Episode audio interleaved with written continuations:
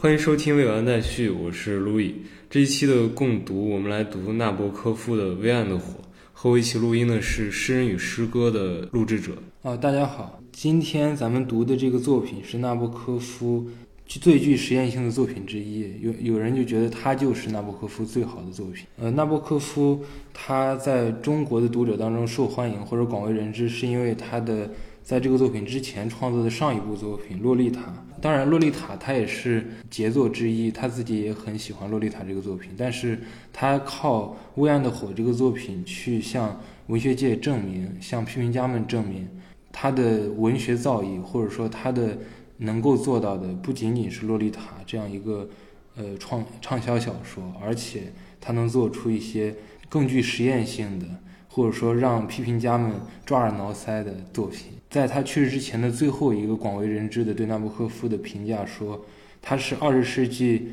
最具实验性、最晦涩难懂的作家。在这个评价里，甚至没有考虑詹姆斯·乔伊斯、贝克特这一系列的作家，而把纳博科夫视为最晦涩难懂的。这可以看出纳博科夫的尝试是成功的。然后我们想在开始的时候对纳博科夫这个作家。读一些其他人对他的谬赞，一些业界的学者哦，《微暗的火》在形式上的创新就是震动了学术界，就是对他的锐评也好，或者谬赞也好，都是针对于形式而言的。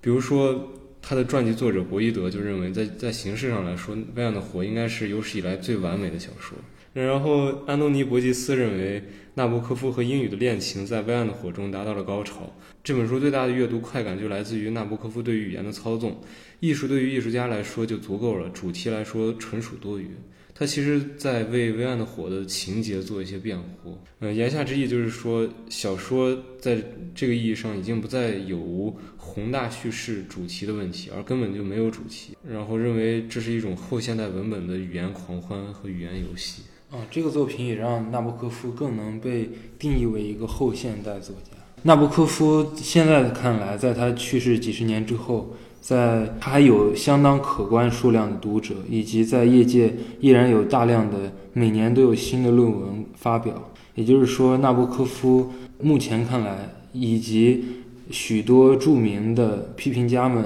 的说法中，纳博科夫都将是一个重要的，而且是。呃，能够经过时间检验的作家。好，那接下来对这个小说做一个大概的介绍，关于它的内容。在纳博科夫自己给这个小说做的目录里，它是由四个部分组成的。呃，第一部分是前言，一个虚构角色金波特写的一个前言。然后第二部分是《微暗的火》一首四个篇章的长诗，这首长诗是小说中的另一个虚构作者。谢德创作的，然后第三部分是金波特对这首长诗做的更长的评注，然后第四部分是索引，呃，这四个部分构成了整个作品，也让这个作品的结构变得更复杂。这个结构在介绍完剧情之后再说。在四个篇章的长诗的部分，这个长诗是这样构成的：这个长诗一共分为四章嘛，然后一共九百九十九行，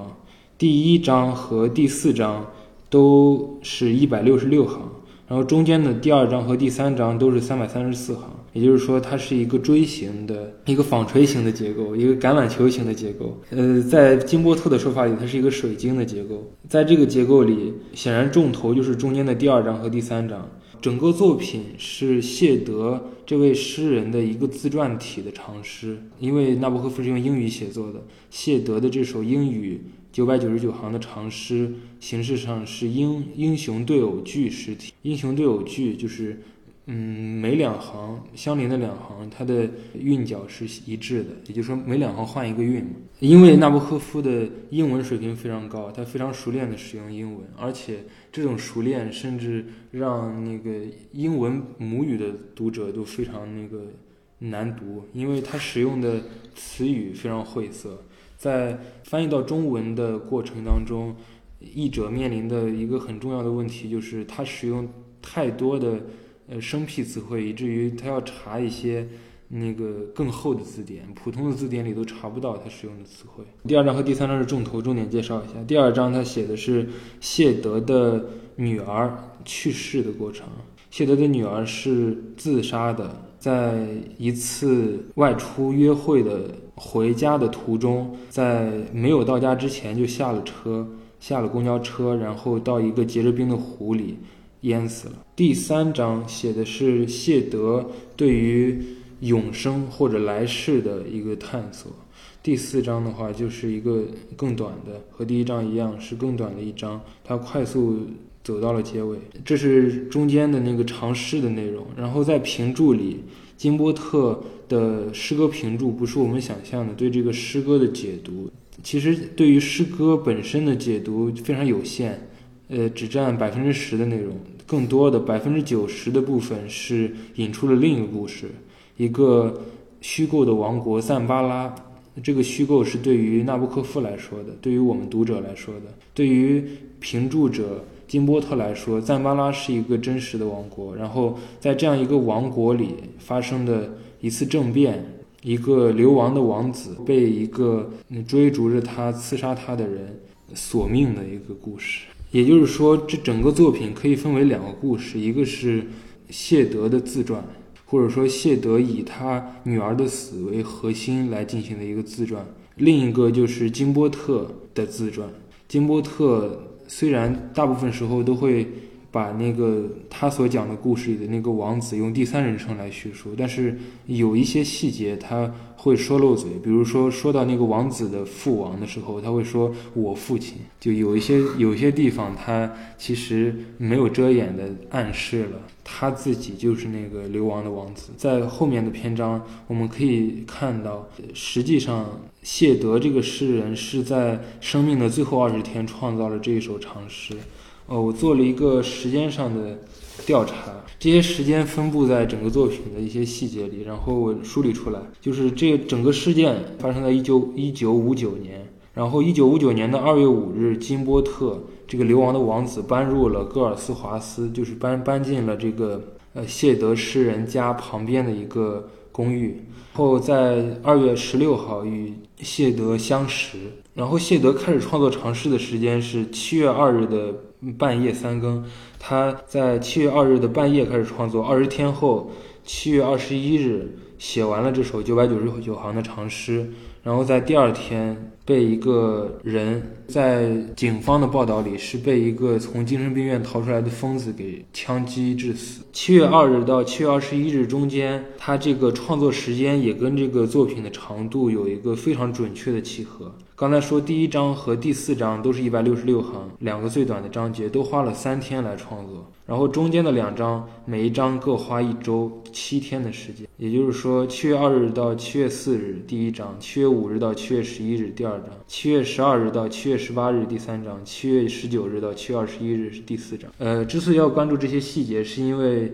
我们读的是纳博科夫，而纳博科夫就是一个这样的作者。举个例子吧，他在那个学院里教授这个文学史这门课的时候，讲到《尤利西斯》这个作品，他详细的给学生们展示了都柏林的地图，甚至要求学生们能够呃那个默画出都柏林的地图，就一定要对这个作品的一些非常准确的细节有。真正的把握之后，才能把握整个作品。这是纳博科夫的一个文学观念，或者说，这就是他理解的一个严肃文学应该进行的方式。一个作家对他作品的每一个细节都是负责的。再回到这个作品，这个作品的内容大概就是这样。我们通过一个问题进入这个作品，这个问题就是对于这个作品来说。对于这个作品当中的不同的角色来说，真实是什么？因为这个作品是由两个人的书写构成，一部分是谢德的诗，另一部分是金波特的围绕这个诗所写的文字。这两个表达当中，他们的真实之处，或者说他们在表达当中所隐藏的是什么？他们揭示出来的真实又是什么？他们互相揭露的真实是什么？因为作品阅读这个作品的过程中，很明显的感觉到。呃，更像小丑的是金波特这个人，因为显然谢德被塑造成了一个更加纯洁的诗人，他写的诗显得更加纯净，像弗罗斯特的诗歌。但是，呃，在这种感觉当中，我们觉得金波特所写的评注在谢德的对比之下显得更加虚假，像是一个小丑的胡言乱语。但同时，谢德本身的诗作也有一些臆测的成分。这个臆测的成分就在于关于他女儿的自杀，也就是说，这个诗的核心剧情。那么，对于这个作品来说，对于这个作品当中的人物来说，什么是真实？那分别来说，先从谢德开始说。对于谢德来说，谢德关心的。或者说，这首诗的创作动机就在于他女儿的自杀。他在最精彩、最长的第二章和第三章当中，一直在讨论死亡、他女儿的死亡的问题，以及死亡本身的问题。那对于他女儿的死亡，他显然通过暗示或者直接说归因于他女儿长相丑陋，这个可以在诗里找到直接的证据。当那个女儿出生的时候，这是诗里写的，我读一下：起初我俩会微笑道，小姑娘。都胖乎乎的，或者杰姆麦克威会很快治愈她轻微的斜眼。随后说：“要知道，她会漂亮的。”试图缓和那种逐渐增长的苦恼。这是青春期初期，他该马上去上马术训练课。你又会说，也就是那个谢德的妻子会说，他该学打网球和羽毛球，少费精力，多得成果。他或许不是个美人，可他却逗人喜爱。这是在诗里表达的第一处比较直接的，而后面表达金呃谢德的情绪，就是对于这个女儿的长相，他的失望在于后面。这个女儿在圣诞节晚会上参演一个一群孩子们组织的一个舞台剧。然后在这个舞台剧当中，其他的孩子们扮演小精灵和小仙女，而他的女儿扮演了一个驼背的女仆，拿着扫把和污水桶。这个时候，谢德躲进男厕所，傻瓜般的呜咽啜泣。这是谢德的情绪和谢德对于女儿的自杀所做的暗示。他还写到了一些其他的细节，比如说。他两眼发呆，毫无表情，坐在他那辗转反侧的床铺上，伸开两只囊肿的脚，用银屑散落的指甲抓搔他的脑袋，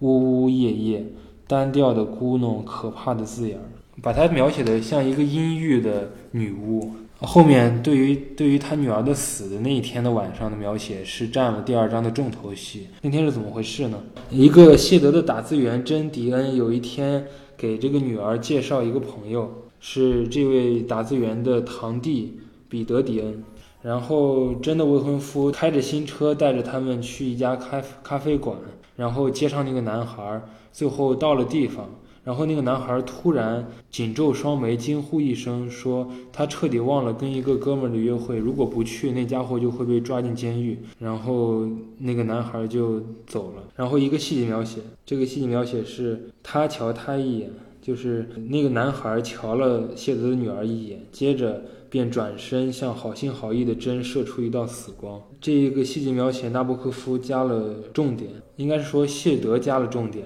谢德甚至给这两行单独分了一段。谢德觉得这个是致死的原因，也就是说，他把致死的原因完全归因于。呃，女儿的丑陋以及他人对她的不善意。他但是有另外的一种就是观点，认为他呃，就像金波特对谢德的评注有大量的误读在里面，他就把自己的关于赞巴拉王王国的细节加加进去。然后当谢德在创作关于他们女儿的悼亡诗的时候，也加进了非常多的自己的想法。就像刚刚说的那样，他在第二章的时候有一句自成一段，叫。我认为他一直有一个小小的疯狂的希望，然后结合刚刚所说的，就是谢德认为他女儿一直存在那种容貌焦虑，他可能这认为这种小小的疯狂的小小的希望，就是对自己容貌的一种不切实际的幻想，就是幻想自己还会像一个正常女孩一样。跟人出去约会什么，然后但是这这种误读在很多地方是不成立的。呃，就比如说有一次，他的女儿在和他妈妈对话，然后当时谢德和他的妻子在各自的书房，他女儿在卧室里读诗，然后他女儿问他的妈妈说，问他好几个拉丁语的词汇是什么意思。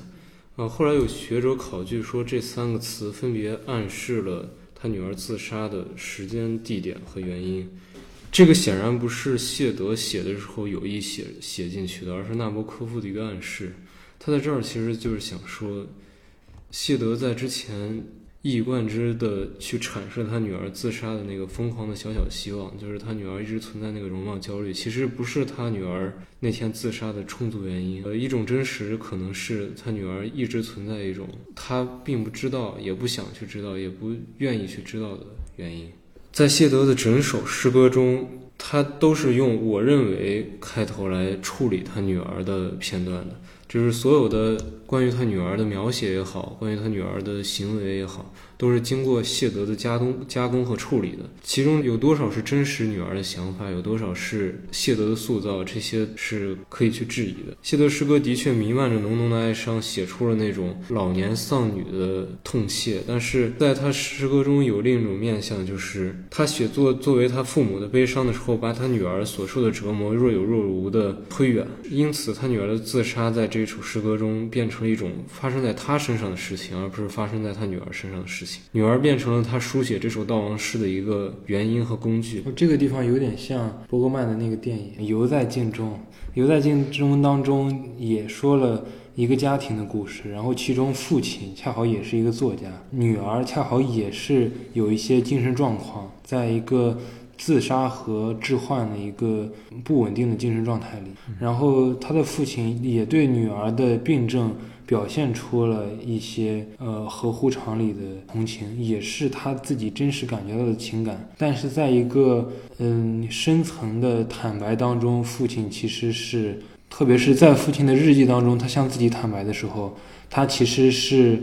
有一些，甚至有一些期盼着他女儿死掉，然后成为他创作的素材，因为他对他女儿的关心，一方面是来自一个父亲的心疼，另一方面他在观察着女儿受苦的过程，为他的创作积累着素材。这是一个不道德的视角，这是一个被谴责的一种冷漠和残忍。这这种残忍其实就是，呃，创作者把自己的作品放的比人更重要。他把作品放到无限重要。一个哲学家理查德·罗蒂就认为，纳博科夫唯一关心的命题在这本书中其实就是这个问题，就是如何才能不残忍的问题。罗蒂认为，纳博科夫的艺术其实就是关于残忍的艺术。它使我们注意到自己在自律上所做的努力，或者对某一种完美的成就的执迷，如何使我们漠视自己对他他人所造成的痛苦和侮辱，从而戏剧化了对于自己的义务和对于他人义务之间的冲突。他在谈论纳博科夫笔下的残忍的时候说：“纳博科夫固然乐于看到世界上的一切的恶和一切的温柔善良的反面，都是由那些非诗人。”这里的非诗人指的是一些粗枝大叶、毫无好奇心的恶棍所制造的。不过他却深知实际情形并非如此，所以他创造的人物都是既狂喜又残酷、感觉敏锐又冷酷无情的诗人。他们的好奇是选择性的、偏执的，他们既是敏感的，又是冷血的，是一种强迫性人格。纳博科夫害怕的是无法将狂喜和温柔融为一体而兼而有之。微暗的火就铺成了这样的恐惧。狂喜和温柔不仅可以截然分开，就分开在谢德和金波特两人，而且往往互相排斥。根据罗蒂认为，在微暗的火中，谢德获得了所有纳博科夫自己的温柔、善良和好奇，而金波特获得了所有的狂喜。啊，这个在诗里可以找到一种暗示。在七十一行的时候，谢德写到我的双亲去世时，然后在“双亲”这个词上，金波特做了好几页的注释。当然，这个注释更多的是关于国王的历史，但是在某一段的结尾的时候，他说：“然而，即使是诗人，也同样是凡人。”也就是说，并不是说，呃，有些人是冷漠的，而另一些人不是。呃，诗人可以避免残忍，不是这样的。这里面有一种反讽效果，就是如果你只读谢德的诗的话，你觉得他与残忍是完全无关的。因为谢德在他的诗里显得非常，甚至有些懦弱。他的女儿的死让他成了一个在厕所里憋着声音哭泣的一个可怜的老人。然后这样一个老人，在他的诗里写的用澄澈的语句叙述的他的悲痛，他。试图隐藏他的悲痛，回忆往昔的快乐时光，然后把他的悲痛转移到另另外的对于另外的一些问题的注意上，比如说研究永生的问题，研究来世的问题，研究幸福的问题。这这样看的话，其实呃也能解释为什么这首诗读起来这么连贯和清澈。但是同时，这种连贯和清澈背后所隐藏的东西，就是纳博科夫想揭示的东西。诗人并没有通过一种诗人的方式避免了对他人的残忍，而甚至加剧了。因为诗人在对于他女儿死的浪漫化想象和他对于自己形象的悲苦、老父亲形象的捏造当中，也不是捏造，是对于他自己自我欺骗当中，他完成了一个彻底的对他女儿生命的漠视。还有另外一个评论家叫迈克尔·伍德，他认为就是这种。谢德式的残忍是一种夹杂着怜悯的爱，它是构成他女儿死的一个原因。他的原话是这样说的：呃，黑泽尔是那个女儿，黑泽尔父母的怜悯是问题的一部分。看起来奇怪的根源于谢德的意识，也是我们的集体意识。这恰与金伯特相联系。当他说黑泽尔在某些方面与他相似的时候，我们捕捉到纳博科夫在他身后难得一见的眼光。怜悯的恶魔在谢德的诗歌和金伯特的评论层面上都起作用，使爱枯竭，变得矮小。对于他的女儿来说，爱是那么的匮乏；对于金伯特来说，爱是那么的不可及，甚至难以想象。这就是我称为地狱的地方，魔鬼所在的地方，情感世界终结的地方。这个怜悯的恶魔在谢德诗歌中就是始终存在，因为他女儿始始终没有得到一个正常的爱，而是始终得到是那种夹杂着怜悯的爱。在这这种爱中，怜悯之人以居高临下的姿态拉开了自己和被怜悯者之间的距离。他再也无法以一个平等的姿态和被怜悯者交流，他也无法产生真正有意义的对话。怜悯就如同微暗的火，映照出的是一种苍白的情感世界。在诗歌中，这个苍白的情感世界这一幕出现在呃金波特的评注中。两分钟过去了。生活没有希望，来生没有良心。听到黑泽尔在黑暗中静静的哭，约翰谢德点亮了一盏灯笼，西比尔点燃了一根香烟。这个很有意思，就是你说的这个词“怜悯的恶魔”跟“微暗的火”这个两个词是有一种对称关系的。你比如说，你把火看作某种明亮、让人振奋的事物的话，那使它微暗的就是怜悯。而如果把火看成某种折磨、某种地狱的酷刑的话，那使它微暗的可能就是也是那个怜悯。好，这就是我们把这个目光聚焦在谢德这个诗人和什么是对于谢德来说的真实，以及他所遮蔽的真实的一个讨论当中得到的一个结论。我们来看，对于另一个角色金波特来说，什么是真实？当然，那个所有的作品都可以简单的分为两层真实，一层是作者的真实，一层是作品的真实。但是在这个作品里，它的真实构成更加复杂。呃，首先我们刚才谈到的是两两种真实之间的谬误，就是在谢德的诗与女儿之死真相之间的矛盾，在这种冲突当中揭示出来的是谢德这个人的误读，而。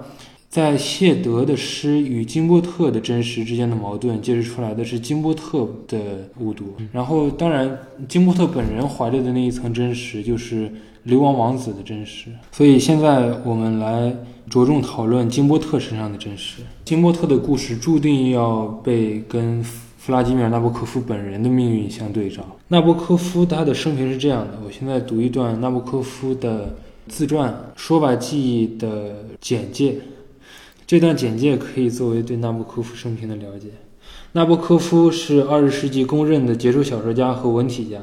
一八九九年四月二十三日，纳博科夫出生于圣彼得堡。布尔什维克革命期间，纳博科夫随全家于一九一九年流亡德国。他在剑桥三一学院攻读法国和俄罗斯文学后，开始了柏林和巴黎十八年的文学生涯。一九四零年，纳博科夫移居美国，在威尔斯里、斯坦福、康奈尔和哈佛大学执教，以小说家、诗人、批评家和翻译家身份享誉文坛。一九六一年，纳博科夫迁居瑞士蒙特勒。一九七七年七月二日，在洛桑病逝。在这个传记式的生平简介当中，一个重要的词汇就是流亡。在他一八九九年出生到一九一九年流亡德国之间，是他生命的黄金时代。他在圣彼得堡出生，接受的是最好的教育资源，还有最好的呃生活条件。可以说，他就是那个像王子一样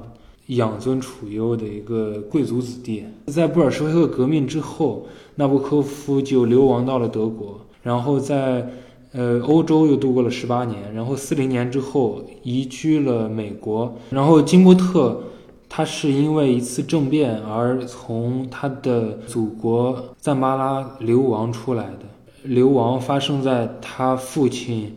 刚死，他刚继位几个月之后。这个父亲刚死，他刚继位，象征着纳博科夫刚刚成年。他流亡的时候，他父亲被俄国的右翼右翼政党给刺杀了。那个纳博科夫是吧？对。哦，而且还有一个细节，就是他。他不翻译过那个普希金的《尤金奥涅金》，对。然后他那个翻译就是出版之后，人们认为他那个他的评注占的篇幅太长了。那普希金的诗只占了一小半，一小半，然后剩下都是他的评注。那个，然后他在有有评论家认为他在写《未暗的火》的时候，有意的模仿自己的《尤金奥涅金》的那个译本。那个布鲁姆觉得他在读纳博科夫译的那个奥涅金的时候，嗯，像是在读《未暗的火》。我跑题了，也就是在说纳博科夫和金波特的那个对应关系。这个对应关系有个非常巧妙的地方，就在于整个《微暗的火》这个长诗的结尾，这个结尾构筑了一个对于纳博科夫本人非常有意思的意象。呃，结尾是一只深色万尼萨，万尼萨是一种蝴蝶的名字。一只深色万尼萨，绯红的镶边在夕阳下盘旋，在沙地上歇息，展现它那白斑点点的墨蓝翼鞘。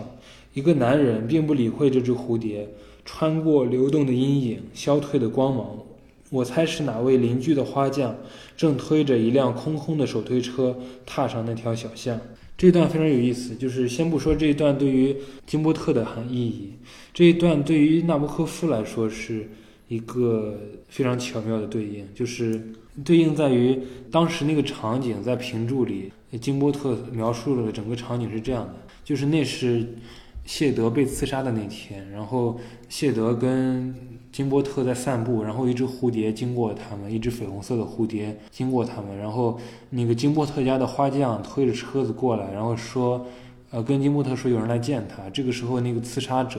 格拉杜斯或者叫呃格雷他就出现了，然后那个刺杀者开了两枪。这个站位是这样的，呃，金波特离那个刺杀者更近，因为金波特以为那刺杀者是来找他的。然后就上前去跟那刺杀者说话，刺杀者拔出手枪来，射了两枪，射中了金波特身后的谢德，然后谢德就这样死了。射完两枪之后，花匠给了那个刺杀者后脑勺一个敲击，把那个刺杀者给打伤了。然后那个那个刺杀者坐在那个花坛旁边，和那个花匠一起抽烟。这一段不知道为什么非常感觉非常奇怪。这一段的奇怪待会儿再说。这个首先这三个角色对于纳博科夫来说意味着什么？那个诗人，当一个既是小说家又是诗人的作家，他在写一个小说里出现一个诗人的时候，这个诗人他的经验大部分都来自这个诗人自己，所以这个诗人就是纳博科夫的部分自我，或者说这个诗人的角色构建当中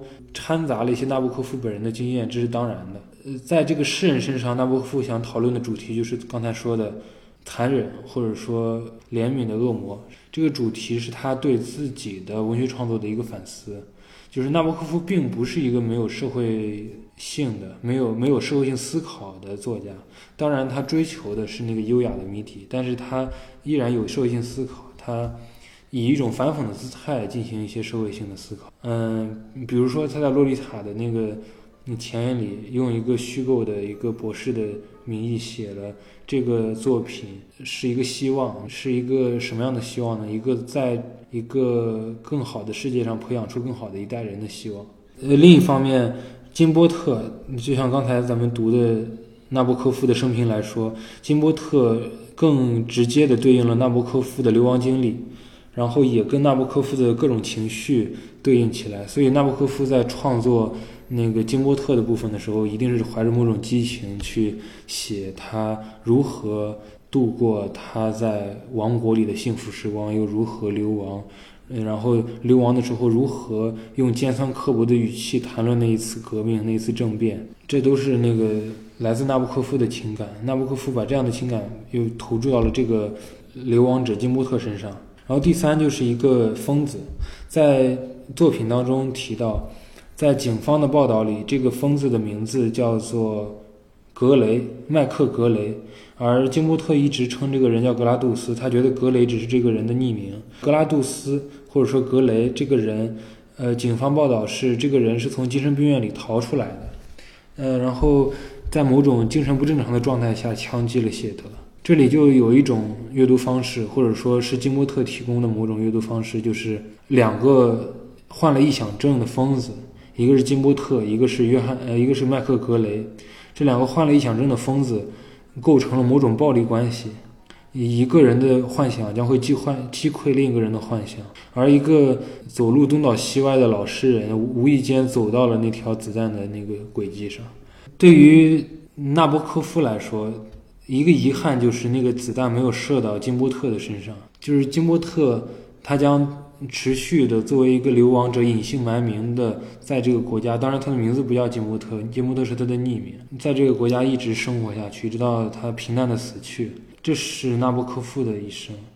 嗯，但是纳博科夫呃没有明确的写过乡愁，但是在金波特这个人身上，我们可以看到纳博科夫的某种乡愁的体现。注意这个场面，就是最后这个刺杀的场面，两次枪击，金波特都觉得那个枪击、那个刺杀是冲着他来的，但是明明他离得更近，而这个子弹却绕过了他，击中了谢德。这样来看的话，这个结构就不再是一个老实人走到了那条轨迹上，而是一个患了臆想症的流亡者那一种自负的想象。就是把自己放到了他一个原话是群众产生了一种误会，认为我只是整个刺杀事件当中一个随机的目击者，不是我才是这个刺杀事件的主角。对于纳博科夫的个人意义来说，就是一种和解，一种幻想。为为什么幻想这么重要？因为在整个《微暗的火》这个长诗的第一行就写一个连雀因为某种幻觉。而撞死在窗玻璃上，这是一个更加纯粹的形象，因为某种幻觉、某种对自由的追求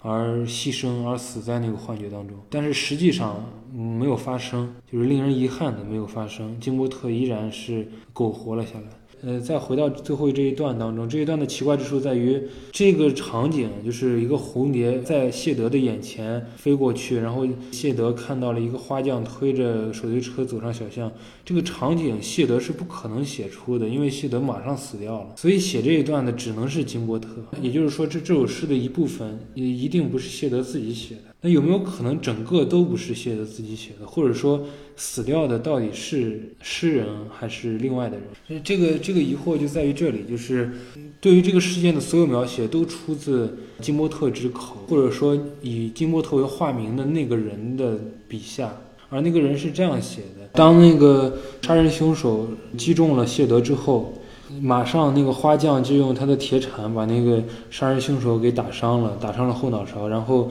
那个疯子坐在台阶上，用两只手直摸他血流如注的脑袋。然后，他就让花匠看住那个人，然后进屋，先去把那首诗的原稿藏在了鞋柜里，然后去报了警。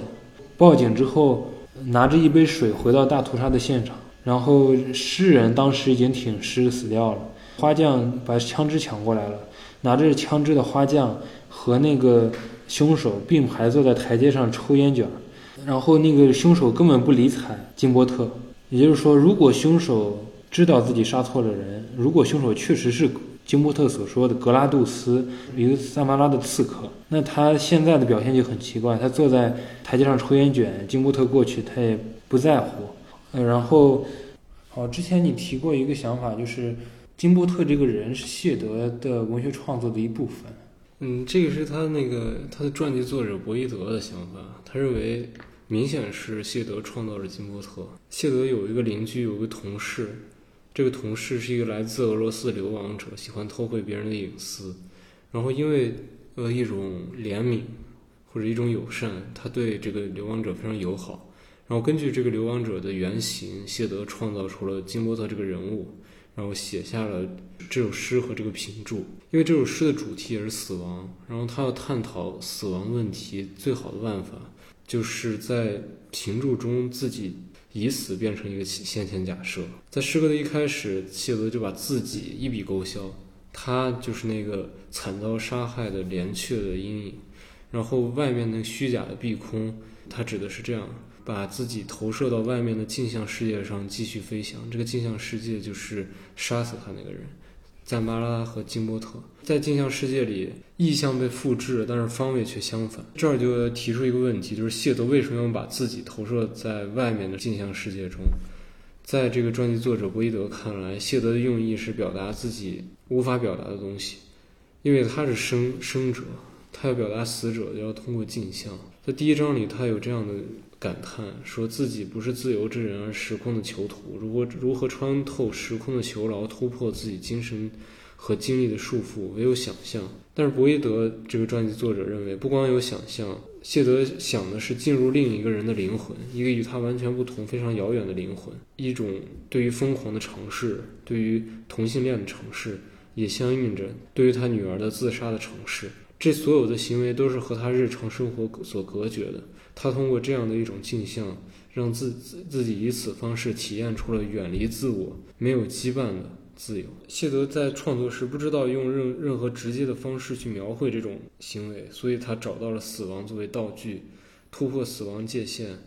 用通俗话的来说，就是谢德在微暗的火中表演出了一出诈尸还魂的绝妙好戏。这个解释非常强，它印证了这个长诗里的非常多的章节，包括整个第三章。一个对于那个濒死体验的描述和一个，呃，对于往生的探索，然后还有第一章，它那个投射，投射这个非常好。从室内在窗玻璃上复印出我的身影，我的灯盏叠了一个苹果，在暗玻璃上现出室内家具，样样都悬在那片草地的上方。这种观点有一个对于谢德这个诗人形象的抬高，就是这样的话。整个故事把这个看成一个整体的话，就是包括他女儿之死，他的死，还有流亡的国王，还有一个远远方的一个王国的故事，全都是来自一个诗人的一个艺术创作。这样的话，整个作品的指向就是那个往生，所以它的主题就非常明显，就是将女儿的死亡、自己的死亡，以及一个刺杀者的死亡、一个王国的死亡，全都。作为艺术实现的道具来构成了整个作品，那这样的话，谢德这个诗人就无限接近了纳博科夫本人。其实基本上是三种观点，就要么就是谢德创造了整部作品，要么就是金波特他写了诗歌和评注，但这这种比较弱，因为很难去解释。那就还有第三种想法，就是首先，它毕竟是统一在一部小说中的两个章节。就正常的看，把它两等量齐观的来看，可能更接近纳博科夫本身的意图。不管是把谢德作为创作者，还是把金波特作为创作创作者，都会陷入纳博科夫的那个陷阱。最好的办法就是将谢德的诗歌和金波特的评论等量齐观，这两者绝非完全独立、毫不相干，也并非互相决定。在某些方面，金波特评论起到了就像他在评注中写的那样一盏灯的作用。尽管这这盏灯是微暗的火，但是它毕竟一定程度上照亮了谢德诗歌中的一些部分，比如说一些偏僻的词汇、一些典故和一些家人生活的点滴。更何况，金波特在序言和索引部分还提供了诗歌无法。提供的一些内容，比如说谢德之死这些材料，也许正是由于评注发出的这微暗的火，金波特照亮了谢德诗歌中的一部分，但是在另一方面也遮蔽了许多东西。这种遮蔽与照亮有一种相同的功能转换，就是金波特所遮蔽的是谢德希望照亮的，这恰恰就应和了刚刚那个镜像的比喻。在某种程度上，金波特的评论就像一面镜子，镜中的物体。呈现出了相似的样貌，但是呈现出了它的反面。这个非常有意思。这个作品之所以说它的结构近乎完美，是因为它几乎揭示出了小说的。一个核心问题就是小说的谎言和小说的真实。小说是真假参半的，小说不是彻底的谎言，但是小说也无法是彻底的真实表象。所以，对于任何一个在这个作品当中的层次来说，比如说谢德的真实，他女儿之死的真实。金波特的真实、纳布科夫的真实。对于任何一个层面来说，对于事件的描述永远都是真假参半的。哦，对了，刚刚你在说呃，就金波特和纳博科夫的对照的时候，有一个也可以说，他在索引中，金波特指出大写字母 G、K、S 分别代表了刺客格拉杜斯、流亡贵族金伯特和诗人谢德。G、K、S 呃暗示了这三二一、一二三的关系，就是互相为化身和影子的关系。代表着三种不同的生活方式、思想意识，并构成三种异己力量：是常识微暗的火和小说微暗的火，朦胧晦涩而具有开放性和未完成性。呃，一个中国学者的阐释中，他把格雷德斯变成一个符号，这个符号象征着五五六十年代的普通美国人身上那种缺乏个性、缺乏情趣，然后遭受资产阶级政治话语的洗脑的那种形象。然后金伯特代表了和纳博科夫生平最接近的那个流亡美国的欧洲贵族。嗯，这个就可以再回到咱们刚现在在说的主题，就是嗯，金伯特的真实。金伯特的真实当中，不仅在于他对流亡国家的回忆，还存在于他对这个诗歌的解读方式，一直与一个东西并行，就是格拉杜斯的刺杀之旅。格拉杜斯是在七月四日准备从赞巴拉启程，然后七月五日真正从赞巴拉出行。七月五日刚好是金波特在创作第二章的第一天。呃，七月四日的时候，《微暗的火》这首诗写到了第一百三十行，然后格拉杜斯准备起行，然后金波特在这一天的晚上跟谢德在纽卫和呃杜尔维奇几条小巷里散步漫谈。在七月五日的时候，谢德开始创作第二章的时候，格拉杜斯启程，因此从格拉杜斯准备启程是第一章，启程是第二章。启程到刺杀是中间经历了三个章的时间，然后刺杀就是这个诗歌的结束，是一个完全步调一致的过程。那这个步调一致，在一种解释里可以把它理解为巧合，另一种解释里就是它是一种设计，一种谁的设计？不仅仅是纳布科夫的设计，一种金伯特本人的设计。金伯特本人将格拉杜斯的旅程跟谢德的尝试做了一个步调一致的协调。因为格拉杜斯在这个意义上更像是一个虚构的符号，而不是一个真实的人。因为真实的人应该叫杰克·格雷，是一个精神病人，而格拉杜斯这个人是金波特的创作。金波特将这个虚构的人与诗歌的步调协调在一起，以引发某种。嗯，他想引发的含义，多余的含义，就是为什么要步调一致？一方面是因为他希望这首长诗是关于他的流亡生活的，所以这首长诗的行进跟格拉杜斯的呃刺杀之旅步调一致，就意味着这首诗底下藏着的东西就是刺杀，这是一个很浅显的直接对应。在第一章的注释里，他立刻就忍不住想表达这个观点。当诗人才刚写到第十七行，用了两个非常常见的词 g r a n d e 渐渐，二十九行的 “grey” 灰色。金波特觉得这是纯属一种巧合，但是他似乎用这两个词点出了一个人的姓氏。并会在三个星期后一个致命的时刻见到那个人。不过当时他在写作这个诗的时候，不可能知晓那个家伙的存在。所以这里金伯特就显出某种矛盾。他一方面觉得这两个词揭示出了刺杀者杰克·格雷的名字，另一方面他又觉得这应该是一种巧合。这种矛盾来自于哪里呢？来自于时间。七月二日写作第一章的谢德当然不可能有意的去点出人的姓氏。但是另一种就有可能了，就是这个创作时间并不是七月二日，而是在刺杀发生之后，金波特的创作。这里提到的就是你刚才说的，格拉杜斯管自己叫杰克·戴格莱、雅克·德格雷或者詹姆斯·德格雷，又分别以拉沃斯、拉文斯通和达古斯出现在警方记录上。由于苏维埃时期的红色俄罗斯怀有一种病态的情感。嗯，他坚持认为自己的格拉杜斯这个姓氏应该从俄文“葡萄”这个单词中找出它的真正根源，然后再加上一个拉丁语词汇，变成威诺格拉杜斯，怎么样怎么样的？这里嗯的一个显然的可疑之处就是，呃，金波特本人对于格拉杜斯这个人的过分了解，这个过分了解是无法通过某种资料调查来达到的，因为他甚至谈到了。嗯，格拉杜斯的青年时代，他有一次在一个小镇上，格拉杜斯和几个青年一起想要拦截一个人，因为那个人在一次竞赛活动当中获得了一辆汽车，然后非常高兴，然后让别的青年很不爽，然后格拉杜斯就约约几个青年一起在路上准备堵他，然后格拉杜斯躺在那个。先那个锯断了一棵大树，大树横在路的中间，但是没有完全挡住。然后格拉杜斯在那个地垄沟里睡着了，然后那个人走经过了，就是这样一个过程。这这里面当然就是一个对于格拉杜斯刺杀而杀错人的一个提前的一个对应，他去拦一个人，但是他自己睡着了。但是他对于这个格拉杜斯的历史的了解程度，详细的就像他对于这个赞巴拉国王的了解程度，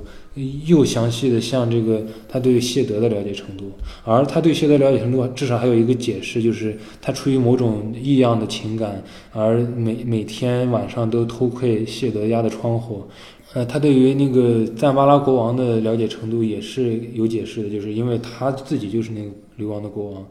但是他对于这个人的了解程度就无无法去解释，这是一个革命派，一个政变的一份子，然后他是来刺杀他的，结果他对这个人的名字，他哪一天启程，甚至他的之前的经历都了如指掌，所以最好的解释或者说纳博科夫的直接暗示就是这个人是一个。金伯特的创作，至少这个人是金伯特的创作，或者另一种理解方式就是金伯特这个人显然是某种和妄想症、被害妄想。就比如说他在那天，呃，谢德被刺杀的那一天，他站在那个凶手面前，那两发子弹从他的肩膀上越过，刺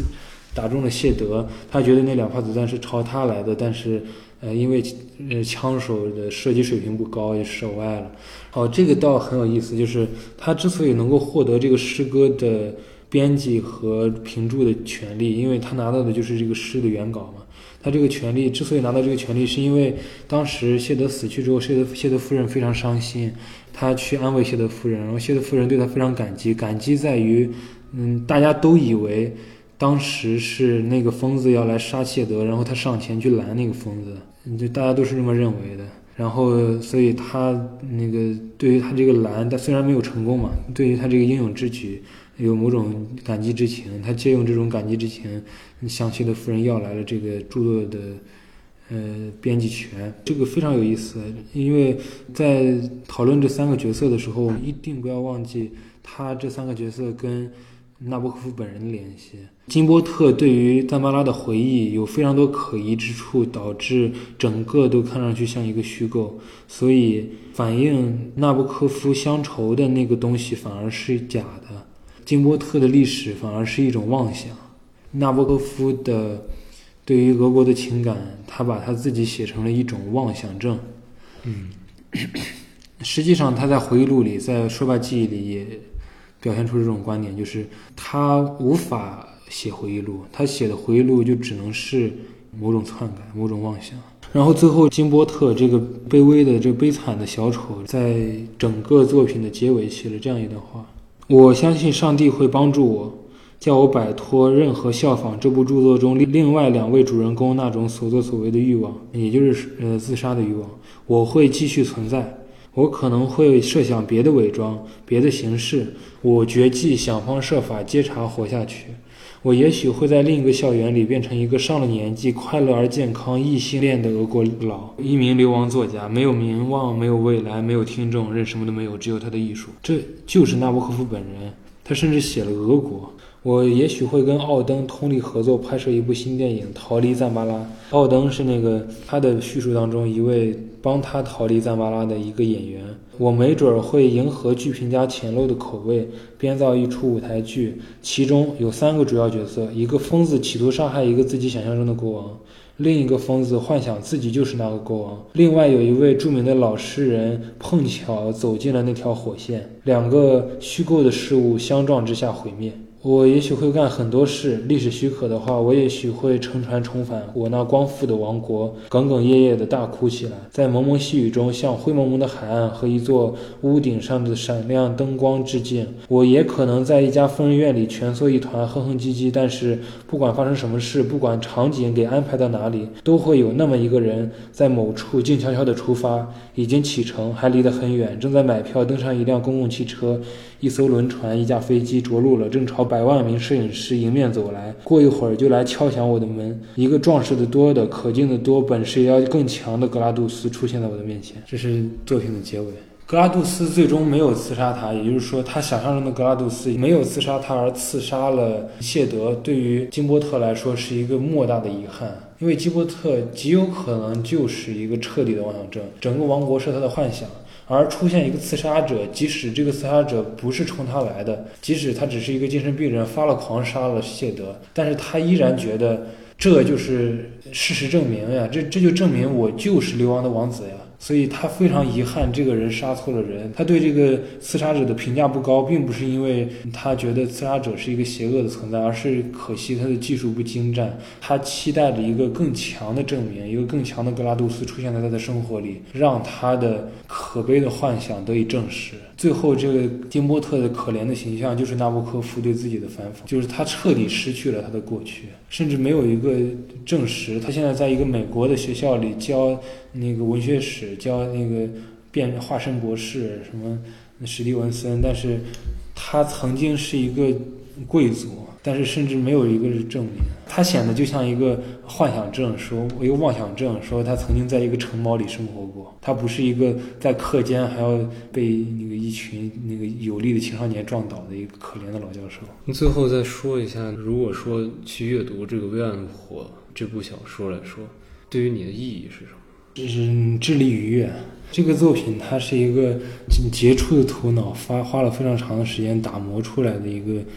结构完美的一个小说，纳博科夫绝对没有那种意思，就是把文学提高到生活之上，而是他一还原给小说以传统小说的地位，就是富太太们的谈资，或者说学者的读物。而这个作品在这个意义上就是一个绝佳的小说，它给读者提出了非常高的审美水平的要求和。智力水平的要求，甚至记忆力的要求，这个其实非常有意思。就是他那个评注到底是怎么写的？肯定不是从头到尾写完的。第一章的评注里就能提到，说当他提到一个人物的时候，说，嗯，我们还会在第几百几十几行和第百几百几十几行的时候再次见到这个名字。就是他的评注彻底就是一部学术研究。就是你按照做学术研究的方式，不断的反复阅读同一首诗，评注之间互相牵引勾连，然后做出一个学术研究的作品。他就是用学术研究的方式去阅读他自己写的这个九百九十九行的长诗，这给读者造成了很大的挑战。就是你阅读这个作品的时候的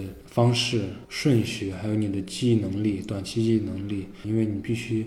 快速读完，然后并且做大量的笔记，勾连当中的一些细节。然后你会发现，纳博科夫的小说里有非常多提前的预言。当一个事件要在后面发生的时候，在前面已经发生过三次以上。比如说，一次刺杀的失败将会在前面有三次刺杀的失败，而这三次以某种另外的方式呈现。一次自杀将会在前面，嗯，各个地方出现一些，比如说墙上贴着一个海报，你可能无意。嗯，浏览这一这一行这一行里提到了这个房间里墙上贴着一个海报，画了什么东西？你比如说在第二章，呃，一百九十行的地方，他提到就是他在窗前修剪自己的手指甲，模糊地意识到某种令令人畏惧的相似。大拇指颇像我们的杂货商之子，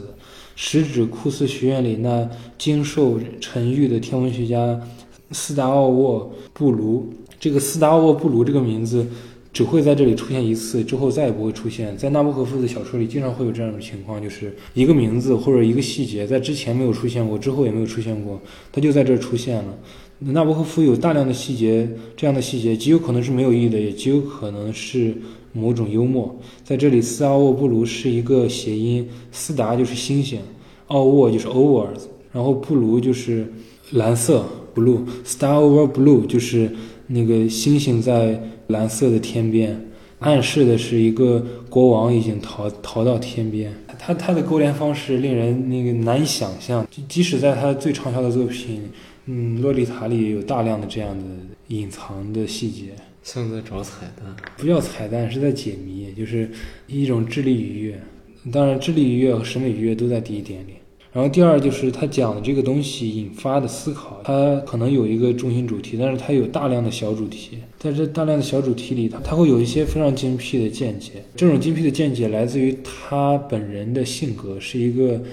让让读者不会讨厌的尖酸刻薄。呃，文学家多多少少显得有些尖酸刻薄，但是另另一种尖酸刻薄就是，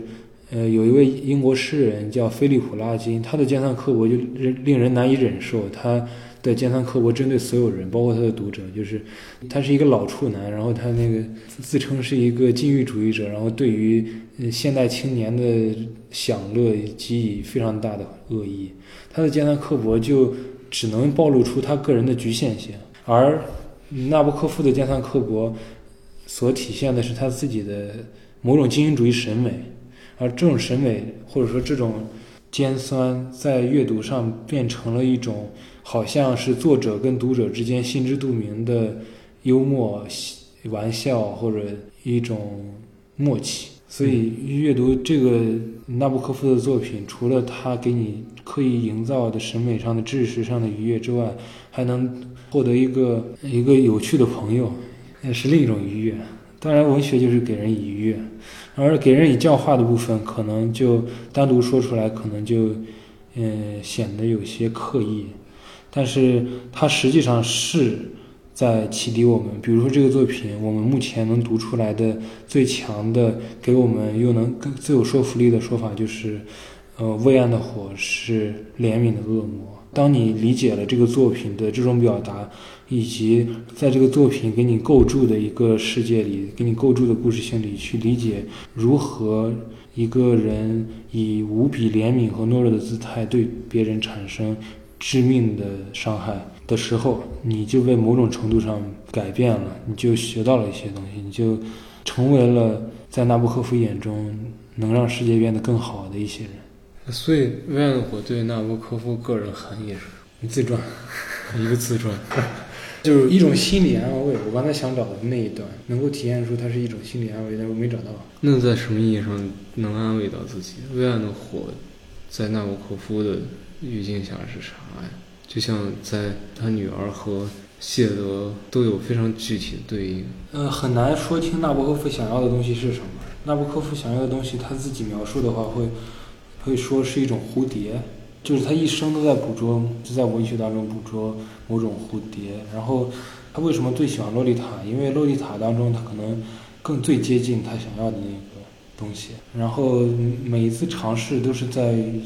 不同的角度下挥出那个捕蝇网，嗯，然后每一次尝试都是一种安慰，嗯，尤其对于洛丽塔，他说洛丽塔的时候，他说洛丽塔像一个微小的火光，从写完之后我再也没有读过，但是它一直，嗯，在地下室没有熄灭，像某种跳动的脉搏，然后一直产产生热量。呃，既然最后说到了蝴蝶，我们就用纳博科夫生前最后的一句话作为这次共读的结尾。当他病重躺在病榻上，望着周围围满的亲人的时候，他留下的最后一句话就是这样的：“花园里有一只蝴蝶整装待发，但我再也无法捉到它。”好了，本期共读节目就到此结束。下周我们来读莎士比亚的《哈姆雷特》。感谢收听，马大大有。